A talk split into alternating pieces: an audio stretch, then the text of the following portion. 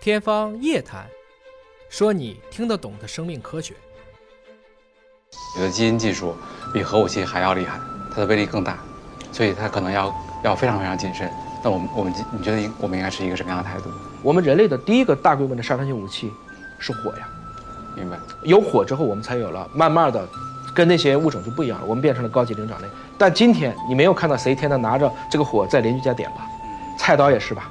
我们现在家家都有菜刀，也没看到大拿菜刀出来挥舞一下吧？为什么那时候没有这个所谓的这个科学伦理问题呢？人类还没演化到那一步。到那个时候，我们会有一些所谓的贵族精神，在中国叫士的精神。所以，你像说在那个时候，为什么没有这些这么复杂的一些所谓的科技伦理呢？但是我们有公序良俗。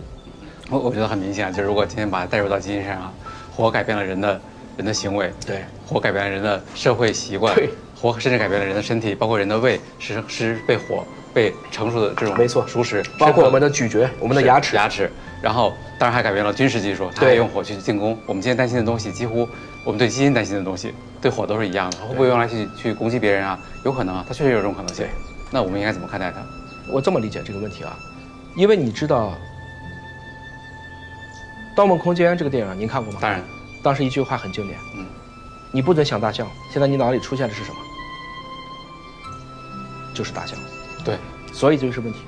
当你不想去用一个东西的时候，你带来的就是反弹。这些黑客、这些极客都是在这个点，因为你不让干，我们就要干。所以实际上最重要的是充分知情，自愿选择，这是我对转基因食品的态度。因为我个人肯定是吃转基因食品的。农业部两年前已经放开了，现在也刚刚批准了，包括转基因大豆的种植。转基因就是个技术，技术并无善恶，关键是它的用者之心。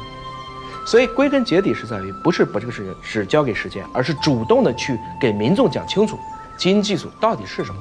我做了这么多年的基因科普，也是一直在呈现这样一个观点：技术它就是这种性质，没有什么好坏，但是用者之心却有善和恶，一念成佛，一念成魔。